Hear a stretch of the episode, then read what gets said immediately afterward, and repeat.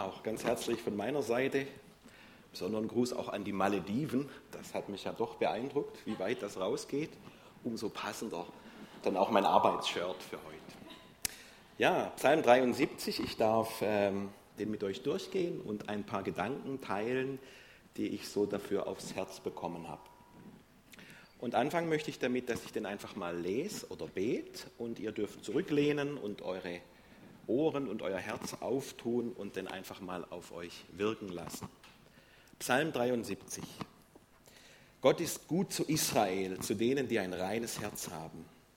Ich aber wäre fast zu Fall gekommen. Beinahe hätte ich den Boden unter den Füßen verloren, denn ich habe die stolzen Menschen beneidet.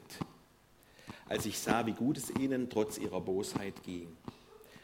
Sie scheinen ein sorgloses Leben zu führen und sind stark und gesund. Sie müssen sich nicht wie die anderen Menschen abmühen und werden nicht wie alle übrigen von Sorgen geplagt. Ihren Hochmut tragen sie zur Schau wie einen kostbaren Halsschmuck und ihre Grausamkeit umgibt sie wie ein kostbares Kleid. Sie triefen vor Fett und tun, was immer ihr Herz begehrt. Sie verspotten andere und reden nur Böses. Verächtlich verhöhnen sie andere. Sie prahlen, als kämen ihre Worte vom Himmel. Die ganze Welt hört, ihr, hört ihre angeberischen Worte. Das verwirrt und verunsichert die Menschen, sodass sie ihren Worten Glauben schenken. Sie fragen, weiß Gott überhaupt, was da vor sich geht? Sieht der Höchste, was hier geschieht? Schau dir diese gottlosen Menschen an. Während ihr Reichtum wächst, führen sie ein angenehmes und sorgloses Leben. War es denn völlig umsonst, dass ich mein Herz reinhielt und kein Unrecht beging? Jetzt habe ich nichts als Sorgen von früh bis spät. Jeder Morgen bringt mir neuen wenn ich wirklich so geredet hätte, wäre ich zum Verräter an deinem Volk geworden. Deshalb versuchte ich zu begreifen, warum es den Gottlosen so gut geht, aber das war mir zu schwer. Bis ich eines Tages in Gottes Heiligtum ging und darüber nachdachte, wie ihr Leben endet. Du stellst sie auf schlüpfrigen Boden und stürzt sie ins Verderben. In, einem Augenblick sind sie fort und ihr Ende wird schrecklich sein wie ein Traum beim Erwachen verschwindet, wirst du sie auslöschen, Herr, wenn du dich erhebst.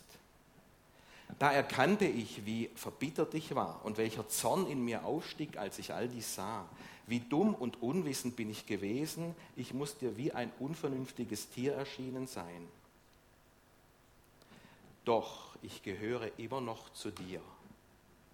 Du hältst meine Hand Du wirst mich nach deinem Rat leiten und mich schließlich in Ehren aufnehmen. Wen habe ich im Himmel außer dir? Du bist mir wichtiger als alles andere auf der Erde. Bin ich auch krank und völlig geschwächt, bleibt Gott doch der Trost meines Herzens. Er gehört mir für immer und ewig. Die aber, die dich verlassen, werden umkommen und du vernichtest alle, die sich von dir abwenden. Doch mir geht es gut, weil ich mich nahe an Gott halte. Ich setze meine Zuversicht auf den allmächtigen Herrn. Von seinen wunderbaren Werken will ich allen erzählen. Diesen Psalm hat Asaf geschrieben. Er war hauptberuflicher Gesangsmeister aus einer Sängerfamilie im Tempel unter König David und er galt als einer der engsten Vertrauten von ihm. Er wird in der Chronik auch als Seher oder prophetischer Sänger beschrieben und hat insgesamt zwölf Psalmen geschrieben. Und dieser Asaf, der hat jetzt ein Problem. Er ist ein gottesfürchtiger Mann, ein gläubiger Mensch. Er weiß, dass Gott gut ist. Er möchte ihm dienen, er möchte für seine Ehre leben. Er gibt sein Bestes und jetzt sieht er aber was oder erlebt was, was ihn fast zu Fall gebracht hätte. Er beneidet nämlich die Gottlosen, weil es ihnen scheinbar so viel besser geht als ihm. Sie haben keine Sorgen, sie werden immer reicher, sie machen eigentlich, was sie wollen, sie reden Böses über Gott und andere und die Menschen finden das auch noch gut. Und Asaf, der doch versucht, gottesfürchtig zu sein, ist von Sorge und Kummer geplagt von morgens bis abends. Kannst du das nachvollziehen? Kennst du solche Gedanken oder ähnliche Gedanken? Ich muss gestehen, ich kenne das sogar sehr gut. Und ich kenne die vor allem dann, wenn es mir nicht gut geht. Und ich kenne auch eine Tendenz in mir zu einer übertriebenen, depressiven Selbstkritik, dass es den anderen immer gut geht und sie nie Sorgen haben und bei mir ist immer alles schlecht. Und auch wenn das übertrieben ist und nicht immer stimmt, ist es doch eine Realität in unserer Welt, dass das aus menschlicher Sicht eine Spannung ist. Wir kennen das selber, wir kennen vielleicht Menschen, die geben ihr Bestes, die sind mit Gott unterwegs und kommen von einer Krise in die nächste. Und Menschen, die von Gott gar nichts wissen wollen, sich vielleicht noch lustig machen, die leben scheinbar total leicht. Und auch der Asaf versucht das zu verstehen, sagt er, aber er schafft es nicht. Und mir geht es eigentlich auch so. Und dieses Denken hat bei ihm sogar dazu geführt, dass er verbittert geworden ist und wütend. Er hat sich festgefahren in seinen negativen Gedankenspiralen. Aber, Gott sei Dank, er realisiert das. Und er entscheidet sich, was zu tun, was für mich so der Wende- und Knackpunkt oder das Highlight von diesem Psalm ist. Und das ist der Vers 17. Er geht nämlich in den Tempel bis ich eines Tages in Gottes Heiligtum ging. Das bedeutet, er hat sich aufgemacht in die Gegenwart Gottes. Und jetzt passiert was. Jetzt erkennt er, dass die Gottlosen eigentlich auf rutschigem Boden stehen, ins Verderben stürzen, ein schreckliches Ende nehmen und jetzt ist kein Neid mehr da. Und er erkennt auch, wie gut Gott zu ihm ist. Er sieht, dass er ihn hält und führt und leidet und dass er die ganze Ewigkeit bei ihm verbringen darf. Und dadurch bekommt dieser zweite Teil von dem Psalm plötzlich einen ganz neuen, positiven und schönen Klang. Und diese Begebenheit von Asaf, die hat mich so zu einem Thema geführt, was mich schon lang umtreibt. Und zwar geht es um unser Denken, unser mentales Leben und was eigentlich immer so in unserem Kopf abgeht. Wenn wir mal drauf achten, denken wir eigentlich alle immer irgendwie. Das kannst du mal ausprobieren, versuch mal nicht zu denken, das ist relativ schwierig. Und wir sehen ja auch nicht wirklich, was, wir sehen den anderen eigentlich nur vor den Kopf. Ich weiß nicht, was ihr denkt. Und der Nachbar wahrscheinlich auch nicht. Gut, manchmal kann ich es ahnen an den Blicken, aber das ist interpretiert. Ich weiß es eigentlich nicht. Unser Gehirn ist massiven Inputs und Informationen ausgesetzt. Unser Verstand wird eigentlich permanent attackiert von Nachrichten, Social Media, E-Mails und ganz viel läuft auch unbewusst ab. Und vor allem sind wir eigentlich ständig am Interpretieren und Auslegen um das, was um uns herum passiert. Wir versuchen das immer einzuordnen, auch das kriegen wir oft gar nicht mit. Gedanken haben eine sehr große Macht und einen sehr großen Einfluss auf unser Leben. Und manchmal haben wir richtig Krieg im Kopf. Ich tue mir zum Beispiel oft schwer mit meinen Gedanken. Ich leide auch ehrlich gesagt oft unter meinen Gedanken. Ich bin ein Mensch, der leider sehr viel negativ denkt und sich auch viel Sorgen macht und Ereignisse, die mir passieren, oft defizitär oder negativ auslegt, obwohl sie es vielleicht nicht mal sind. Und ich kenne das, wenn ich still werden möchte, wenn ich beten möchte, dann werden diese Gedanken manchmal immer noch lauter und stärker und ich komme einfach nicht zur Ruhe und sie rauben mir manchmal wirklich den inneren Frieden. Mir ist lange Zeit gar nicht bewusst geworden, was eigentlich so ständig in meinem Kopf abgeht und wie stark das auch mein Leben beeinflusst.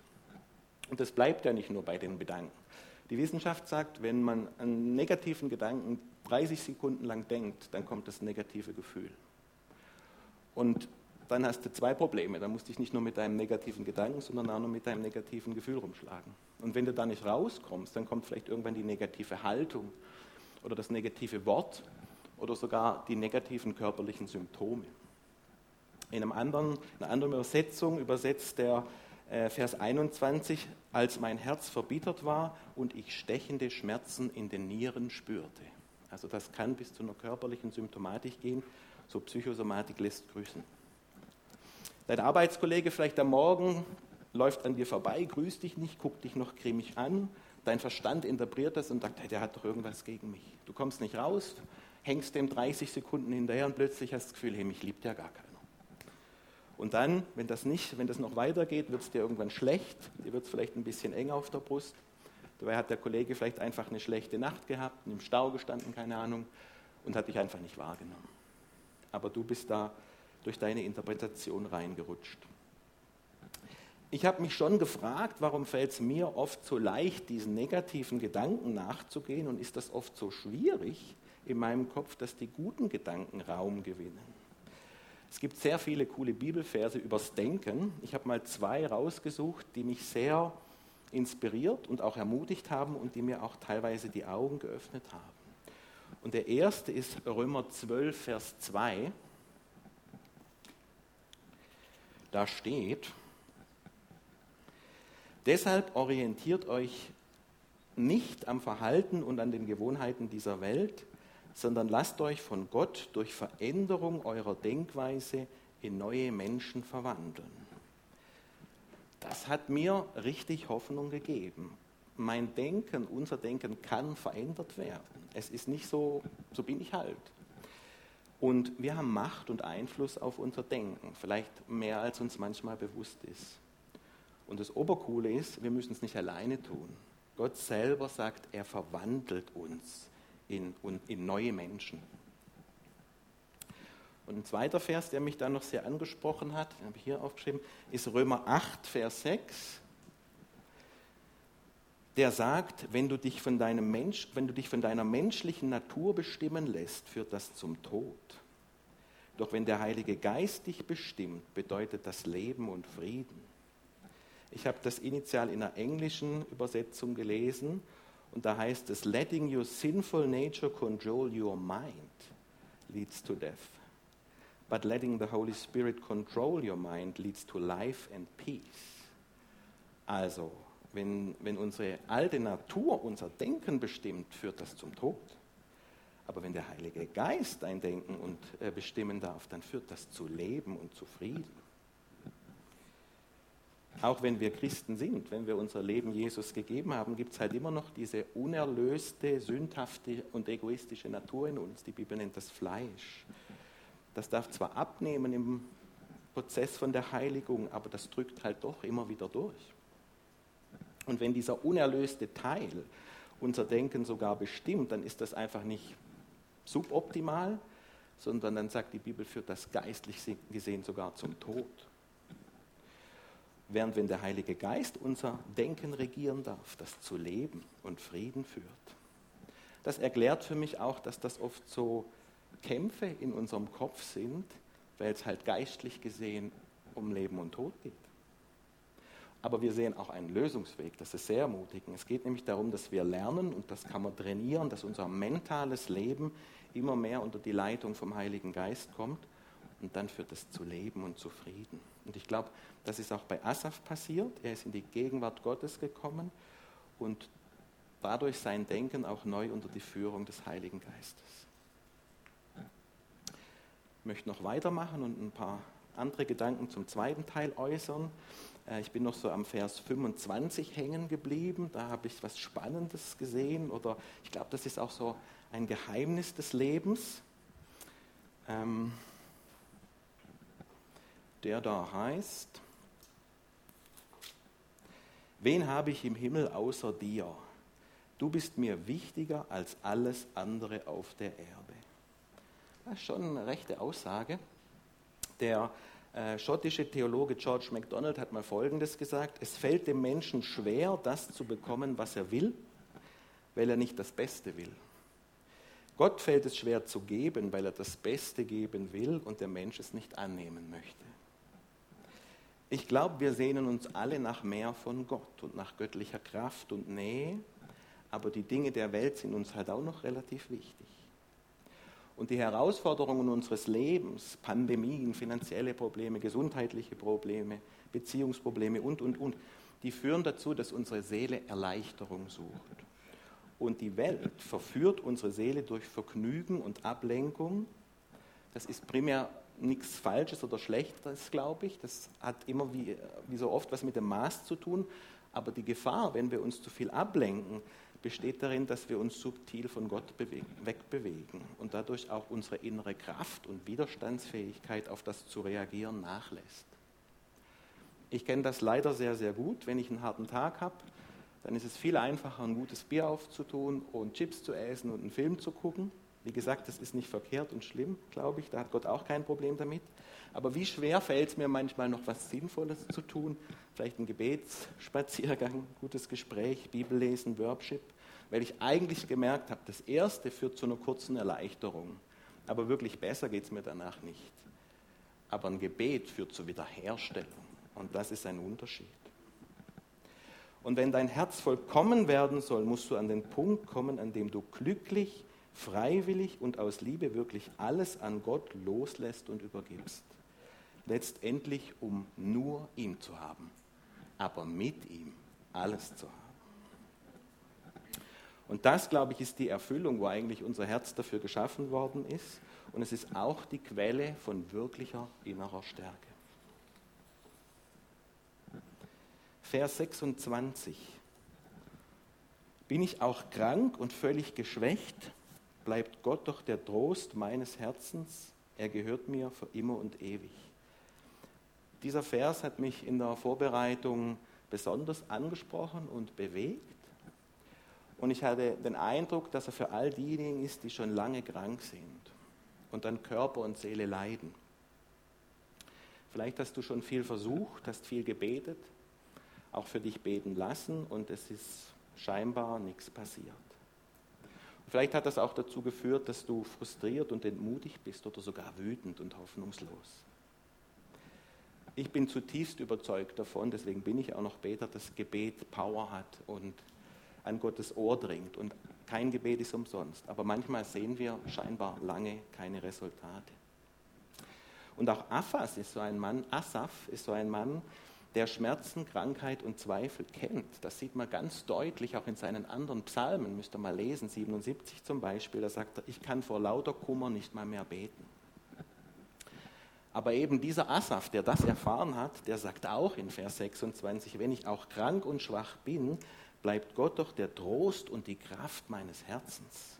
Gott gehört mir auf immer und ewig und er lässt mich nicht los.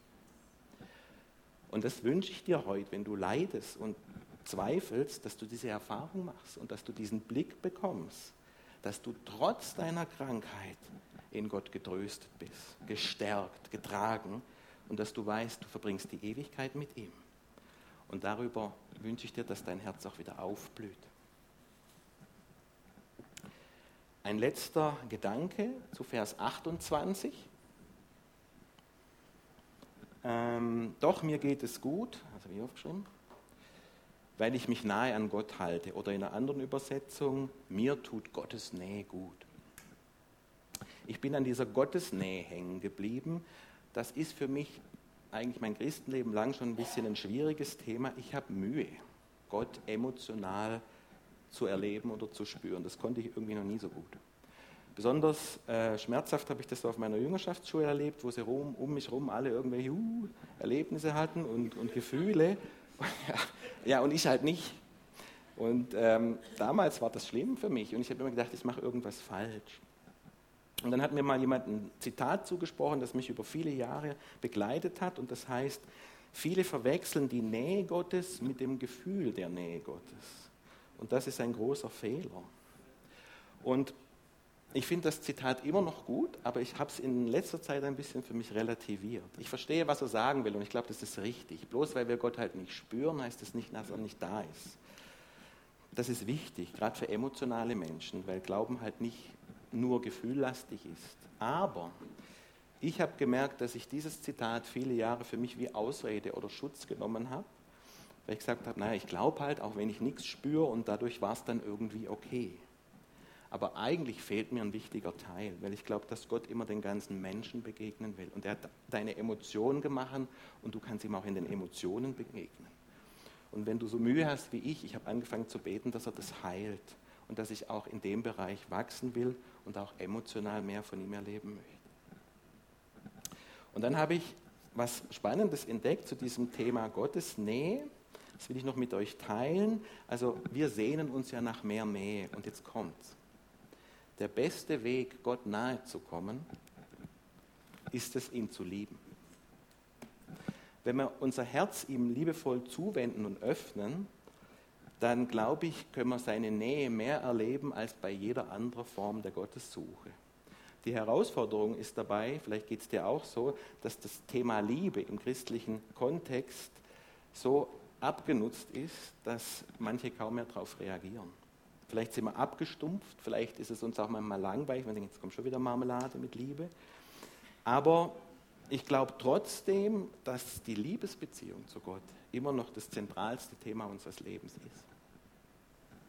Wir empfangen mehr von ihr, wenn wir ihn lieb, von ihm, wenn wir ihn lieb haben. Und je mehr wir Gott lieben, desto intensiver, glaube ich, können wir ihn auch erleben. Tiefe Dinge aus unserer Seele, die teilen wir auch nicht mit Menschen, die sich uns gegenüber sehr distanziert halten. Aber wenn uns jemand gern hat und wir das mögen, dann fällt es uns auch viel leichter, uns dieser Person anzuvertrauen. Und manchmal, glaube ich, vergessen wir, dass es mit Gott auch so ist.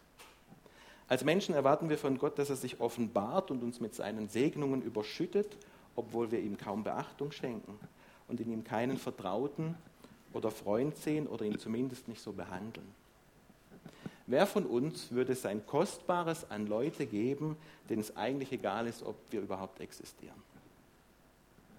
Es gibt Bedingungen, die Gott aufgestellt hat, damit er sich offenbart. Vielleicht wirst du jetzt ein bisschen unruhig. Du denkst, ah, der Laienprediger da oben. Ja. Jetzt kommt, ich habe das doch ganz anders gelernt. Gottes Liebe ist doch bedingungslos. Ja, das habe ich auch nicht gesagt. Gottes Liebe ist bedingungslos, das glaube ich zutiefst und auch seine Gnade ist bedingungslos. Und auch seine Vergebung gilt allen Menschen. Aber seine Nähe, dieses kostbare Geschenk der Gemeinschaft mit ihm, das können nur die erleben, die ihn lieb haben.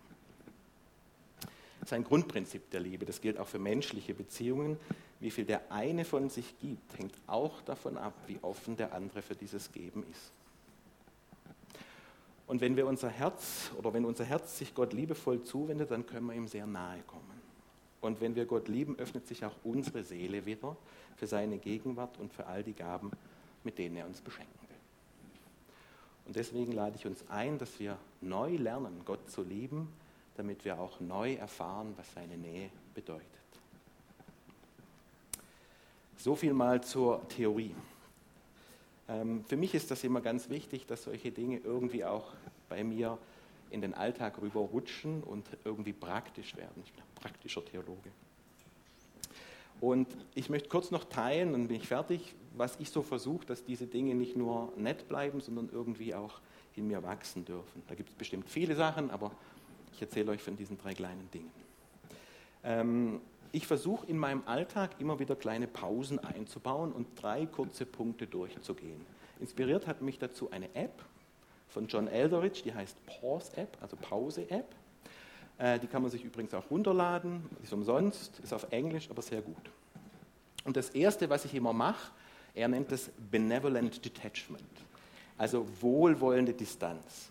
Und das heißt auf Deutsch eigentlich nur, dass ich immer wieder am Tag mir eine kurze Zeit eben sage, Gott, ich gebe dir alle Dinge und alle Menschen. Und ich mache das so lange, bis ich das Gefühl habe, jetzt ist wirklich was frei. Und dadurch gibt es wieder Platz in meiner Seele. Das ist das Geheimnis von diesem Loslassen. Und diesen Raum, der frei wird, den kann Gott wieder mit seiner Gegenwart füllen. Für mich ist das sich aufmachen ins Heiligtum, so wie Asaf, nämlich bewusst eine Hilfe, die Gegenwart Gottes aufzusuchen. Und dann entscheide ich mich, Gott lieb zu haben oder ihn zu lieben. Ich spreche das aus, sage ich, ich liebe dich. Und ich wende ihm mein Herz einfach zu. Und wenn mir das schwerfällt, dann erinnere ich mich an Gründe, warum ich ihn lieb habe. Manchmal reicht schon die Natur. Oder ich denke daran, wie er ist oder was er getan hat. Und ich mache mir bewusst, dass alles, was gut ist in meinem Leben, ein Geschenk von ihm ist und bringe es mit ihm in Verbindung. Und wenn das nur die Luft ist, die ich atme, oder der volle Kühlschrank oder ein Dach über dem Kopf, und ich sage ihm Danke dafür. Und als drittes weihe ich ganz bewusst mein Hirn dem Heiligen Geist. Ich weihe und widme mein mentales Leben dem Heiligen Geist und sage, ich wünsche mir, dass du da zunehmend regieren darfst. Ich möchte nicht, dass mein Ego regiert, das kommt nicht gut. Ich will, dass du regierst. Und dann versuche ich im Alltag aufmerksam zu sein, was in meinem Kopf eigentlich so vor sich geht. Das ist ja meistens schon der erste Schritt, das mal wahrzunehmen. Was sind denn für Gedanken, die ich denke? Und das sind Prozesse. Das ist nicht so, uh, habe ich kapiert, mache ich. Aber ich spüre, dass das langsam ein bisschen vorwärts geht, dass ich sensibler geworden bin, dass ich manchmal schon einfach schneller merke, dass ich mich wieder total in negativen Gedanken verloren habe und dann einfach entscheiden kann, hey, ich höre auf damit. Ich denke was Gutes, das kann man machen. Und was mir dabei hilft, so als letztes Tool aus der Werkzeugbox, das sind Bibelverse. Ich habe mir dieses Jahr vorgenommen, 100 Bibelverse auswendig zu lernen so ein kleines Büchchen, wo ich die aufgeschrieben habe, die mich mal besonders berührt haben. Und jetzt nehme ich mir jeden Morgen oder fast jeden, ich schaffe es nicht immer, aber wenn ich dran denke, mache ich mir eine Karteikarte, die sieht dann nach einer Weile so aus, aber ist nicht schlimm, und schreibe mir den Vers drauf und stecke mir den wieder in die Tasche und ich tue es nah zum Handy, weil dann ist die Chance, dass ich öfters mal auch den Bibelvers erwische, groß. Ja? Und dann versuche ich, dass der mich so den Tag begleitet und vor allem, wenn wieder da oben Krieg ist und Chaos im Kopf, dann kann ich den rausnehmen. Es ist unglaublich, was manchmal einfach dieser Bibelvers hilft, dass der negative Gedanken verschwinden. Und ich glaube, das ist ein gutes Tool, dass unsere Denkweise verändert werden kann, wenn sich unser Verstand einfach viel mit Wahrheit und Gutem beschäftigt. Und sorry, das ist einfach die Bibel. Und jetzt möchte ich diese Predigt beenden mit einer Einladung und einem Bibelvers aus Philipper 4, Vers 8. Und das möchte ich euch so zusprechen. Und nun, liebe Freunde, lasst mich zum Schluss noch etwas sagen. Konzentriert euch auf das, was wahr und anständig und gerecht ist. Denkt über das nach, was rein und liebenswert und bewundernswürdig ist. Über die Dinge, die Auszeichnung und Lob verdienen. Viel Erfolg damit und seid gesegnet. Amen.